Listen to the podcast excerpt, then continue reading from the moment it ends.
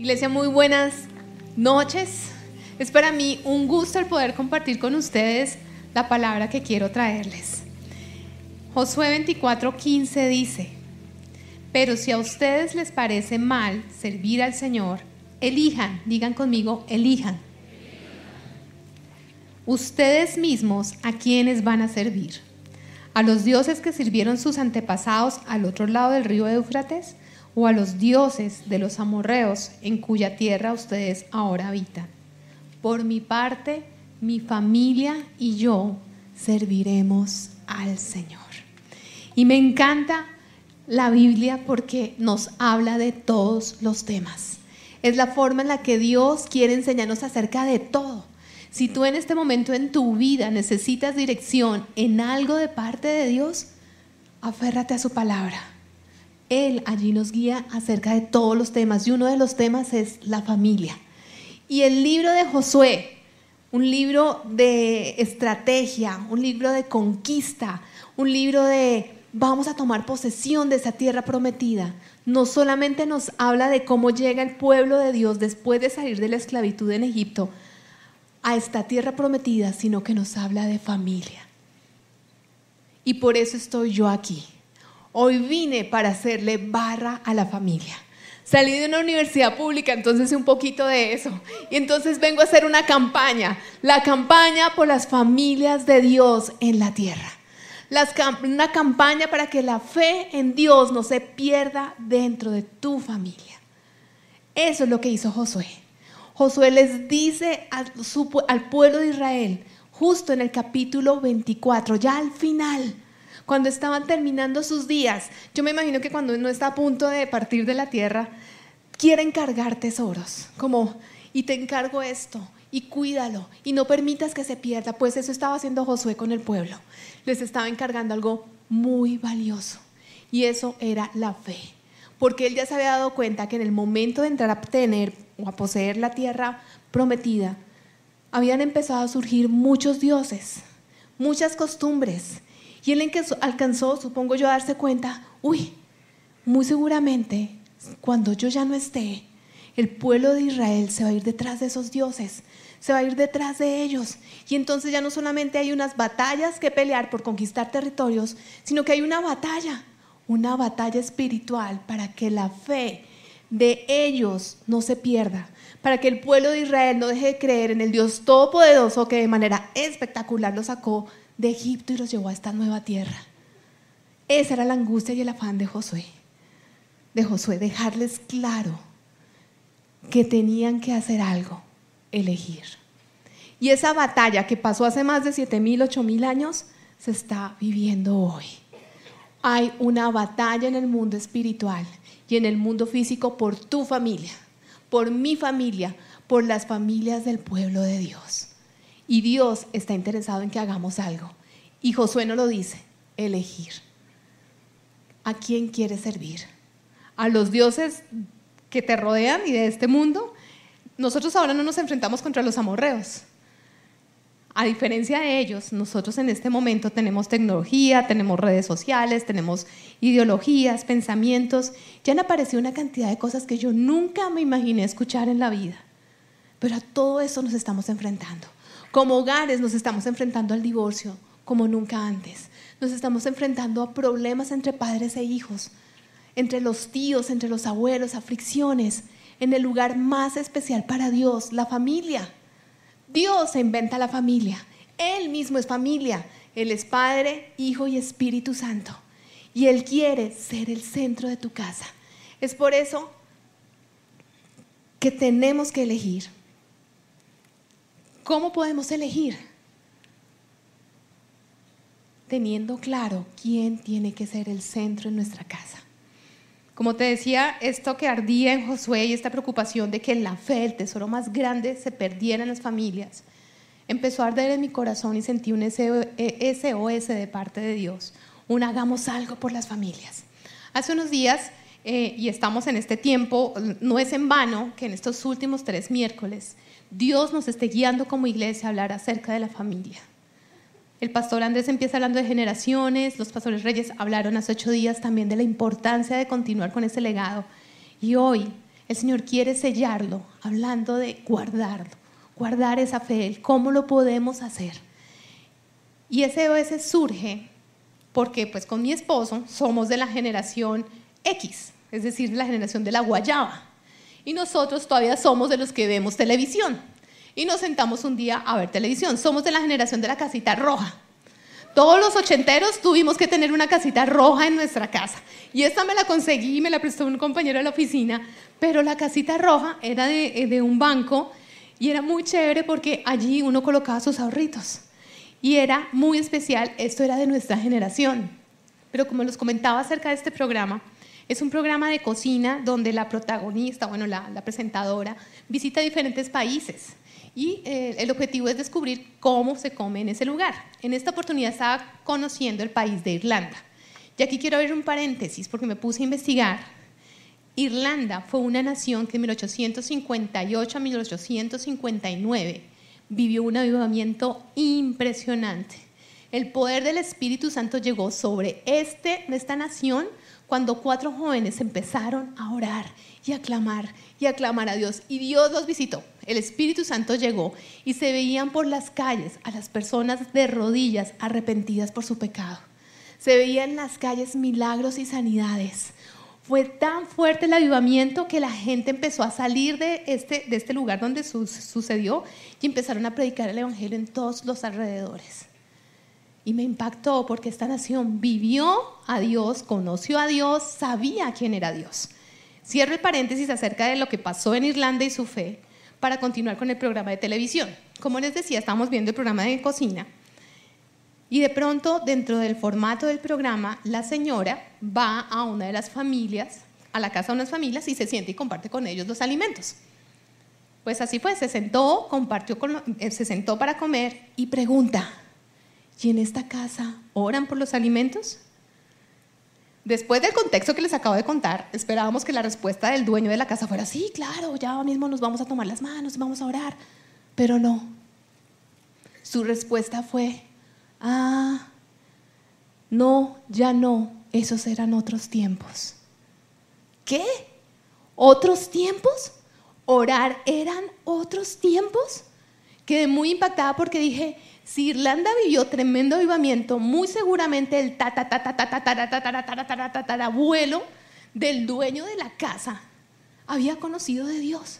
Y ahora su nieto había olvidado la grandeza de darle gracias a Dios por los alimentos.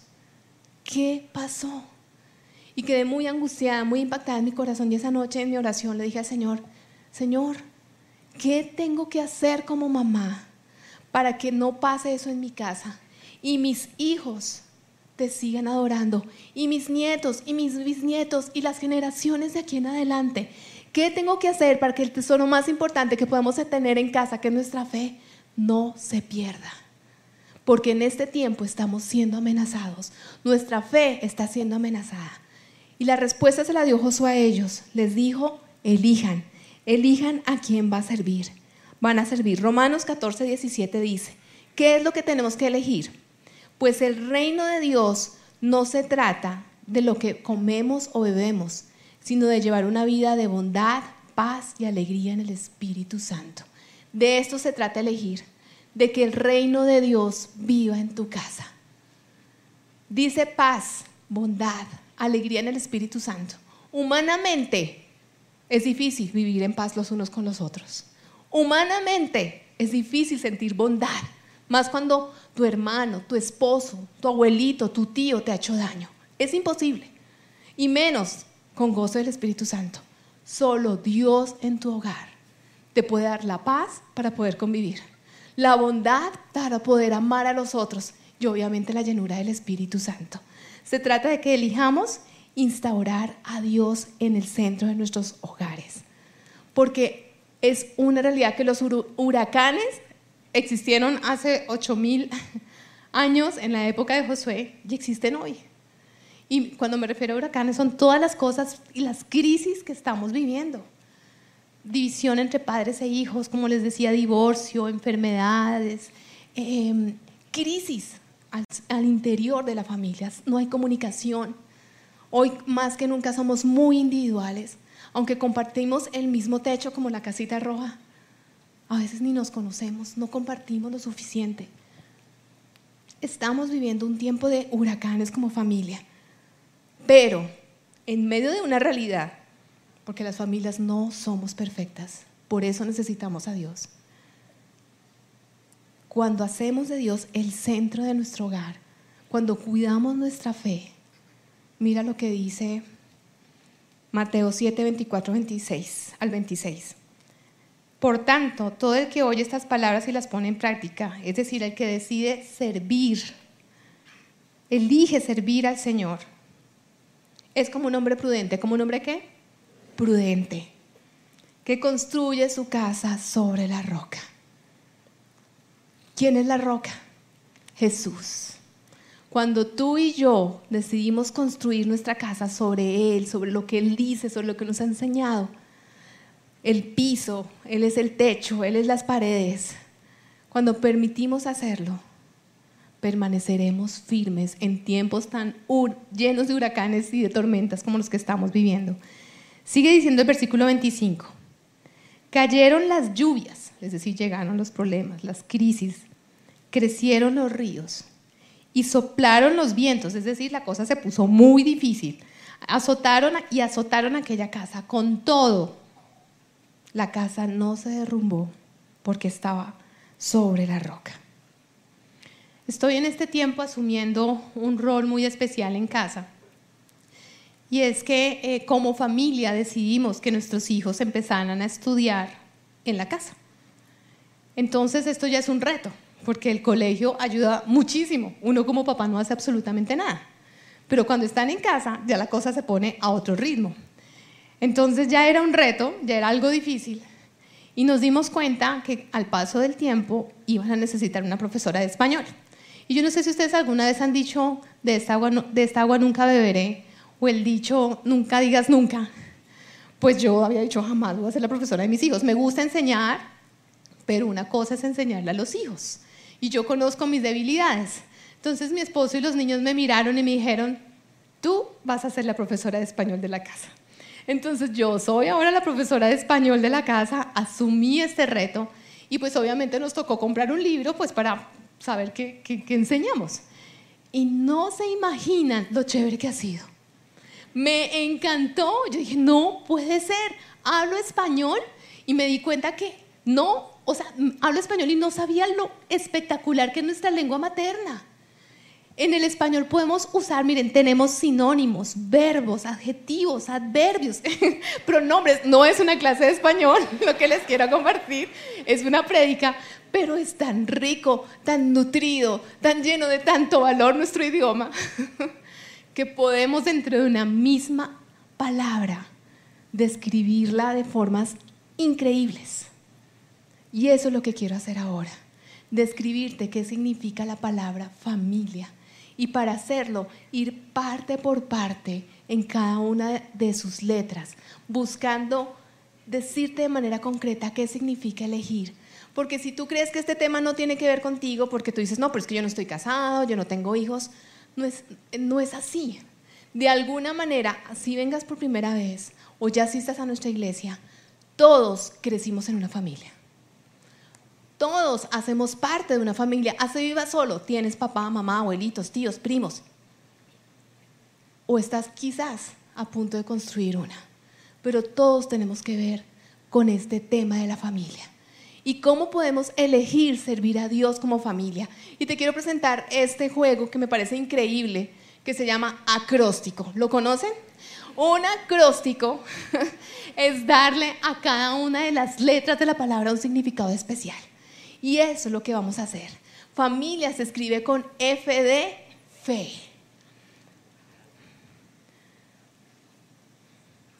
Los comienzos con la fe son lo mejor.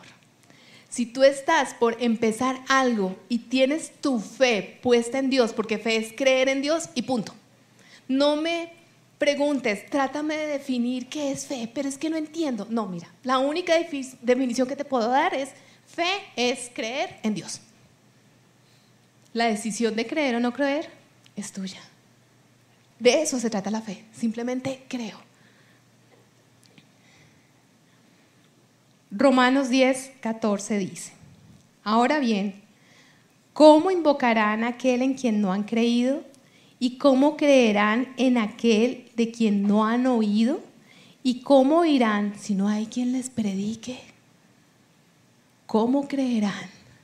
Es en casa el primer lugar donde la fe tiene que empezar a ser sembrada. Y si vemos y vamos de nuevo al español, este versículo nos habla de comunicación.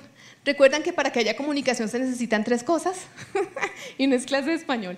Emisor, receptor y un mensaje. Y este versículo habla de eso, de invocar, de creer, de oír.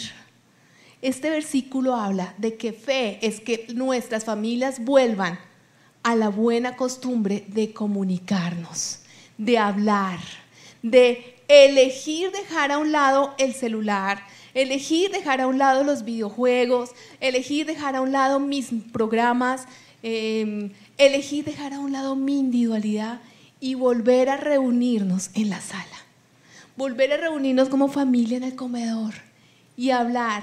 Y entonces cuando hablamos, empezar a hablar de fe. Ay, no, pero eso es muy religioso, Adri. No, no se trata de religión, se trata de ¿y cómo te fue hoy? Bien, mamá. ¿Y qué hiciste? Bien, pero me fue mal con un amiguito. ¿Y por qué no antes de dormir lo perdonamos para que tu corazón no se llene de ayayáis? Allí empiezas a hablar de fe. Empiezas a sembrar, a hablar acerca de quién es Dios. La mejor tarima que puedes tener es tu casa. No es otro lugar y ese es el, lugar donde Dios quiere que lo hagas. Hace unos años pasé por un quebrantamiento, ya, ya hace rato, ya van a ser como 20 un quebrantamiento de salud, tuve un diagnóstico de esclerosis múltiple y en mi cuerpo tenía anticuerpos y por eso no podía tener hijos. Desde que mis hijitos nacieron y ya cuando sobre sus 5 o 6 años siempre les he dicho ustedes son un milagro. Y ellos pues chiquiticos no me entendían. Yo, ¿cómo es que un milagro? Pero ya más grandes, han empezado a conocer de milagros literales que están pasando en la casa de Dios, donde han conocido familias que no podían tener bebés y ya tienen sus hijitos, donde han conocido que han pasado cosas sobrenaturales. Eh, y empezaron como a darse cuenta y un día les dije, sí, ven hijitos, es que ustedes son un milagro. Y hubo la oportunidad un día para explicarles el por qué eran un milagro y contarles todo el contexto. Eso es fe. Cuando tú le hablas a tus hijos de las cosas buenas que Dios ha hecho cuando tú le hablas a, tus hijos de los milagros de cada día, el simple hecho de levantarte vivo, de la provisión que llegó, de todo lo que Dios hace para demostrar su amor sobre tu hogar. Allí estás sembrando y cuidando la fe. Lo contrario es la duda. Lo contrario es elegir no creer. Y esa es tu decisión. Si decides no creer. Familia se escribe con A de amor. Y pareciera muy sencillo, pero mira lo que dice Santiago 2.17. Así también la fe por sí sola, si no tiene obras, está muerta. La única manera de que, nuestro, de que en casa podamos cuidar el tesoro de nuestra fe es amando. Y primera de, primera de Juan 4:18 dice que Dios es amor. Entonces, si yo tengo actos de amor en mi casa, si empiezo a servir en mi casa, ayudar en mi casa, a colaborar, a amar en mi casa, la fe va a ser viva y va a ser real. No es fácil amar, no es fácil servir, no es fácil, no es fácil. Pero aquí es donde toca elegir no ser egoísta, porque aparece un Dios. ¿Recuerdas que los israelitas se enfrentaron a dioses? Pues nosotros también hoy en día nos enfrentamos a dioses y se llama el Dios yo mismo. Entonces cuando estamos en casa es fácil pensar, no, pero es que soy yo, son mis deseos, son mis prioridades, yo, yo, yo, yo. En familia no podemos estar en yo, yo, yo, yo. Somos un equipo, somos familia, se trata de ti, de que te, en cómo te sirvo, cómo te ayudo. Se trata de te perdono. Porque nada de esto, amar, no es fácil si antes no he perdonado. Y lo vivió José. José tuvo nada más y nada menos que 11 hermanos. Esto está en Génesis 50 del 17 al 20. Y voy a resumir un poco su historia. José tiene 11 hermanos Era uno de los pequeños, por lo tanto era muy consentido por su papá. Y esto generó que sus hermanos no lo quisieran, le tuvieran envidia y le quisieran hacer la vida literal de cuadritos. Y se la hicieron. Tanta envidia le tenían que lo trataron súper mal, lo dejaron tirado en un pozo y después terminó por esto en Egipto. Mejor dicho, no eran los hermanos que, eran los hermanos que nadie quisiera tener. Sin embargo, Dios nunca dejó de estar con José y le permitió subir, incluso cumplir los sueños que le había dado. Cuando ya José estaba en autoridad, ya hay una escasez, una hambruna en, toda la región, los hermanos se acercan pidiendo ayuda. Y José los ayuda, pero los ayuda porque primero los perdonó. Génesis 50, versículo 17 al 20. Díganle a José que perdone por favor la terrible maldad que sus hermanos cometieron contra él. Así que por favor, perdona la maldad de los siervos del Dios de tu Padre. Si Dios te trajo a este lugar, es porque Él sabe que tu familia como la mía no es perfecta y necesitan a Dios. Si Dios te trajo a este lugar es porque muy seguramente quiere animarte a dar los primeros pasitos para empezar a restaurar tu hogar. Y uno de esos es el amor transmitido en perdón. Díganle por favor que perdone la maldad de sus siervos el Señor te dice, díganles por favor, que por favor perdonen la maldad que tu esposo te ha hecho, que tu esposa te ha hecho, que tus hermanos te han hecho, que tus abuelitos, tus tíos, tu familia te ha hecho. Cuando José escuchó estas palabras, se echó a llorar. Versículo 18. Luego sus hermanos se presentaron ante José, se inclinaron delante de él y le dijeron, aquí nos tienes, somos tus esclavos. No tengan miedo, les contestó José ¿Puede acaso tomar el lugar de Dios? ¿Podemos acaso nosotros tomar el lugar de Dios y juzgar a nuestros hermanos, nuestros esposos, nuestras esposas, nuestros hijos? Podemos hacerlo. Continúa diciendo José. Versículo 20. Es verdad que ustedes pensaron hacerme mal, pero Dios transformó ese mal en bien para lograr lo que hoy estamos viendo, salvar la vida de mucha gente. Así que no tengan miedo, yo cuidaré de ustedes y de sus hijos. Él solo pudo cuidar y hacer eso porque primero perdonó. Cuando yo primero he perdonado y entiendo que eso es amor, por eso les decía que el español es muy rico, dentro de la palabra podemos hablar de muchas cosas. Podemos ser amigos. En casa somos amigos. Mis amados teens, yo sé que ustedes están en la edad de buscar amigos. Los necesitan, pero les presento a sus mejores amigos su papá y su mamá. Porque finalmente los, los amigos van a crecer y cada uno va a coger por su lado. Pero papá y mamá siempre van a estar ahí para darte los mejores consejos, porque siempre un padre ama a sus hijos. Esposos y esposas, los mejores amigos no están afuera, no están en la oficina, no están en el Transmilenio, no sé, no están en otro lugar. Es tu esposo o tu esposa.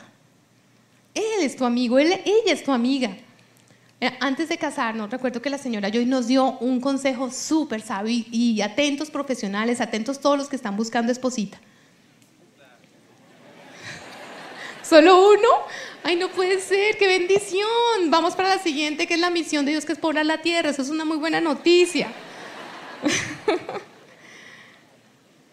Amistades largas, noviazgos cortos, matrimonios para toda la vida. Ah, de amor, habla también de poder ayudarnos, de poder vivir en armonía como hogar. Todo eso implica el amarnos los unos a los otros.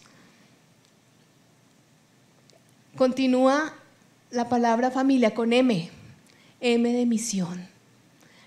Las familias de Dios tienen una misión poderosa en la tierra y Dios se la da a la primera familia instituida, porque desde el principio la familia fue creada.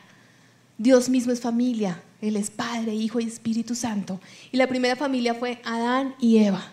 Y los coloca en un lugar hermoso llamado Edén. Y estoy buscando, y en hebreo Edén significa delicia. ¿Se imaginan? Vivir en una delicia donde todo el tiempo veían, observaban, escuchaban a Dios.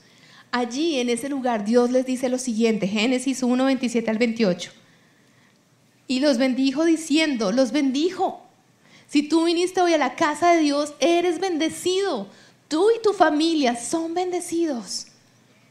Somos bendecidos como familias de Dios, diciéndoles, tengan muchos hijos para que poblen la tierra. Somos el pueblo de Dios en la tierra. ¿Cómo oirán los musulmanes? ¿Cómo oirán los que aún no han conocido si somos poquitos? ¿Cómo irán los que aún no han nacido si somos poquitos? Tenemos un llamado, tenemos una misión. Tenemos que multiplicarnos para hacer más grande el pueblo de Dios en la tierra.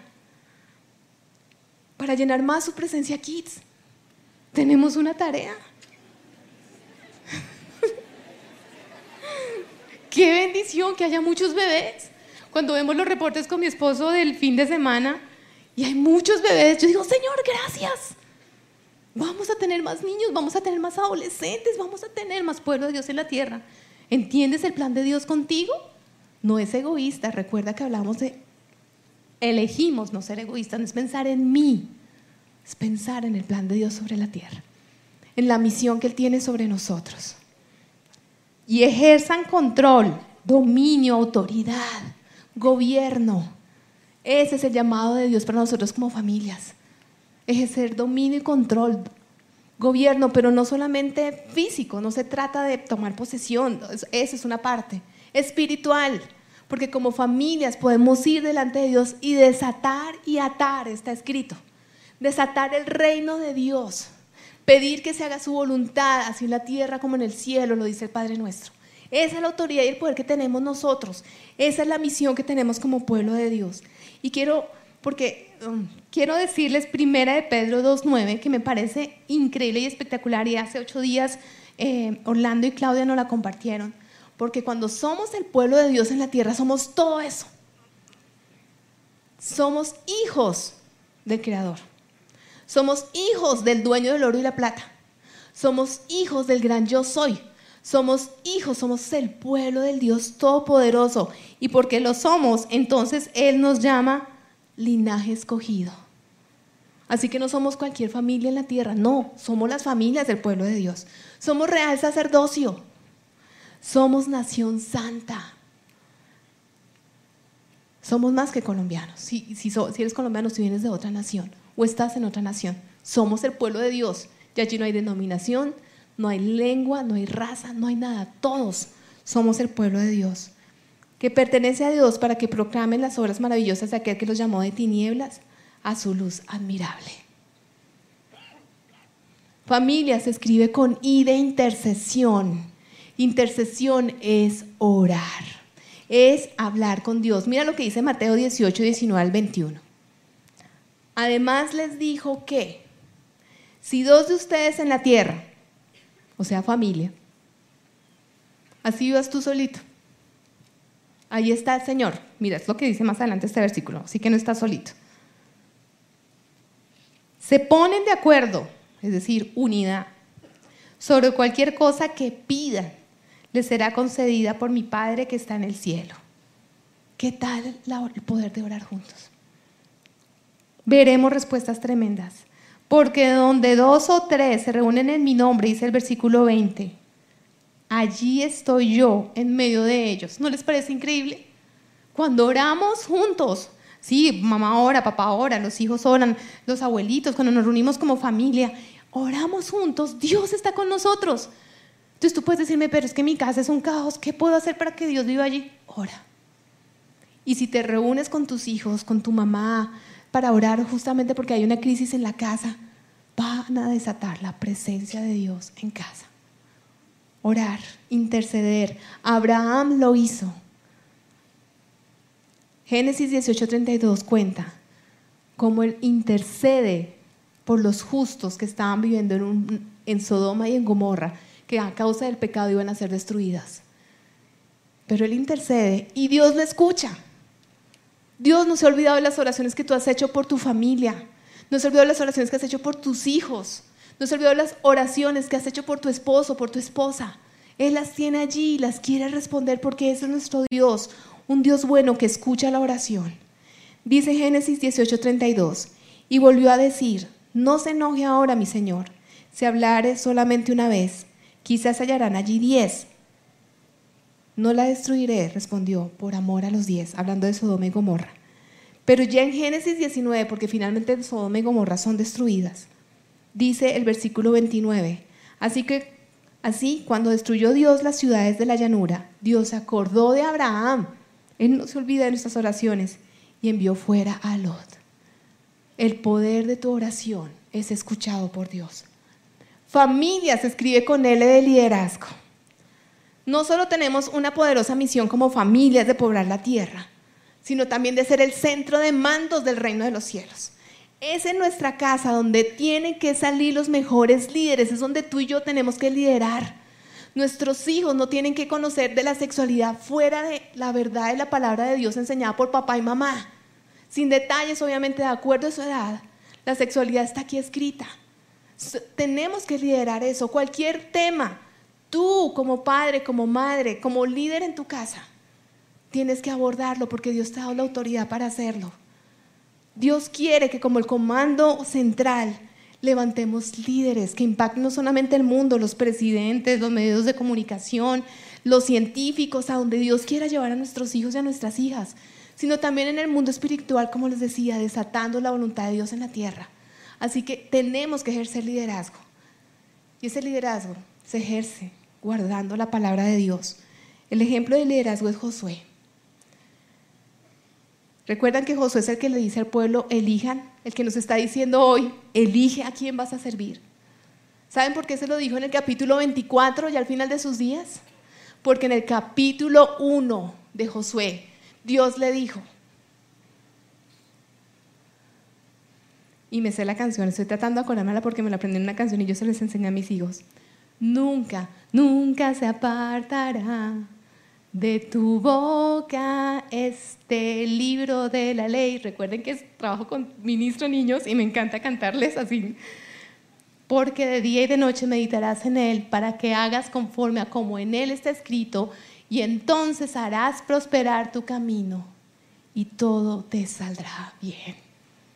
Él hizo del manual de su hogar, de su familia, porque es el que él al final dice, mire, problema ustedes. Si quieren servir a los dioses, problema ustedes. Pero yo ya elegí. Y yo en mi casa vamos a servir al Señor. Pero lo dijo al final, porque desde el principio este fue su manual, su manual. Y de eso se trata liderazgo, de que este sea tu manual en casa.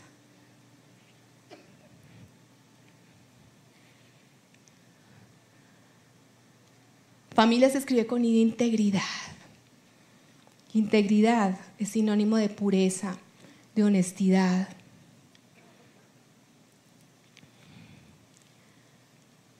Proverbios 27 dice, justo es quien lleva una vida sin tacha. Dichosos los hijos que siguen su ejemplo. Los pastores reyes hace ocho días también nos hablaban de congruencia.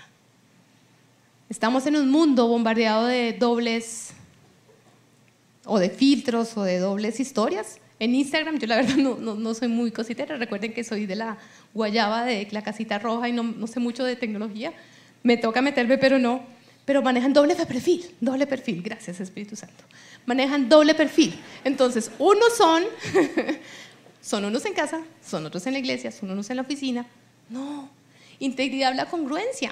Entonces, si Cristi nos predicó hace unos días de let ¿recuerdan? De perdonemos, pues que en casa perdonemos que si Dios nos está diciendo, ama, pues vamos a amar. Seamos congruentes.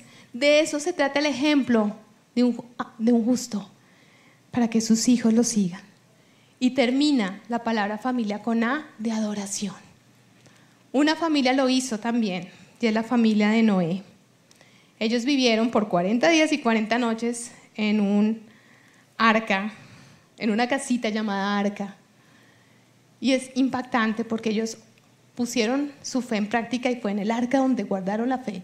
Vivía Noé con los animales, con su esposa, con sus hijos y sus nueras. Pero ella estaba aplicando fe, estaba guardando la fe en esa arca.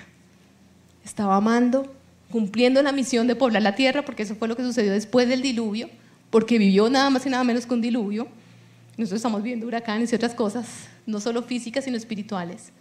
Oró ejerció liderazgo, fue íntegro y al final hace esto y lo dice Génesis 8, 18 al 20. Salieron pues del arca Noé y sus hijos, su esposa y sus nueras, salieron también todos los animales. Y el versículo 20, luego Noé construyó un altar al Señor y sobre ese altar ofreció como holocausto animales puros y aves puras. Noé agradeció a Dios y le adoró. No podemos perder la palabra gracias de nuestra casa. Conservemos la fe en nuestra casa siendo agradecidos. Enseñémosles a nuestros hijos, a nuestros, hablemos con nuestros abuelitos, con nuestros sobrinos. Vamos a decir gracias porque Dios ha sido bueno. ¿Para cuántos Dios ha sido bueno y hay razones para agradecer? Para todos, que nuestros hijos lo escuchen. Recuerda que ese es tu primer tarima. Seamos agradecidos. Por último, y con esto cierro. Deuteronomio 7:9 dice, Reconoce, por tanto, que el Señor tu Dios es el Dios verdadero. La fe, ¿recuerdan? hay muchos dioses a nuestro alrededor en este momento, pero solo hay uno. El Dios fiel que cumple su pacto de generación tras generación. Dios está interesado en tu familia y en tus generaciones. Y muestra su fiel amor a quienes lo aman, yo es en sus mandamientos. Ese es nuestro Dios. La pregunta que ahora quiero hacerte, tú y tu familia, ¿qué? ¿A quién eligen servir? Quiero que te coloques allí de pie y si de pronto está tu familia al lado, quiero que se abracen. Porque esto se trata de familia. Si no está, no hay problema. Familia en español quiere decir linaje. Es decir, son tus apellidos. Y si tú estás solo y tú representas a tus apellidos, a los Pérez, a los Vargas, a los Pavón, a los Olaya. Familia es parentesco, ese es el lugar al que perteneces. Familia es generaciones. Familia es un vínculo. Eso es familia. Y vamos a pedirle perdón al Señor. Y vamos a entregar y a tomar una decisión juntos. Quiero que allí digan, Señor, hoy venimos como familia a decirte perdónanos, perdónanos porque hemos elegido, hemos elegido mal. Perdónanos porque nos hemos desviado, porque hemos estamos como una veleta. Hemos sentido el mover de estos fuertes vientos en estas últimas oleadas de pensamientos, de ideologías, de ¿y por qué? La rebeldía nos ha movido, la división, el divorcio, y si tu matrimonio está pasando por una mala etapa, dile Señor, perdónanos. Perdónanos porque hemos hecho de nosotros mismos un Dios y nos hemos, hemos sido egoístas. Primero yo. Perdónanos porque hemos dejado de hacer lo importante, que es cuidar nuestra fe. Perdónanos porque la hemos sacado corriendo y no le hemos dado la prioridad. Perdónanos porque cuando hemos pasado por crisis, lo último que hacemos es buscarte. O te hemos buscado y nos hemos cansado y nos hemos desanimado.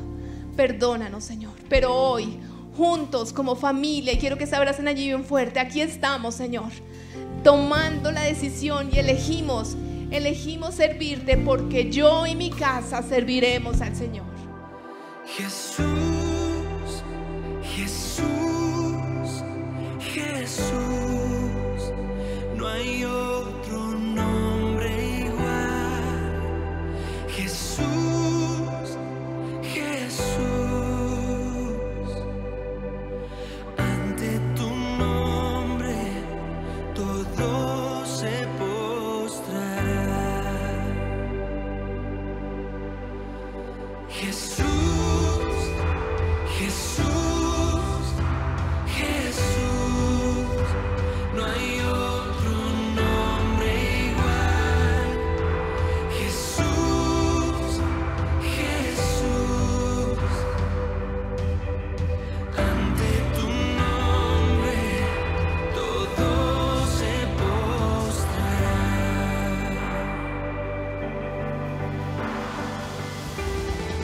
Si les gustó este video, pueden suscribirse al canal de El lugar de su presencia en YouTube. De esa manera gozará de todos nuestros beneficios.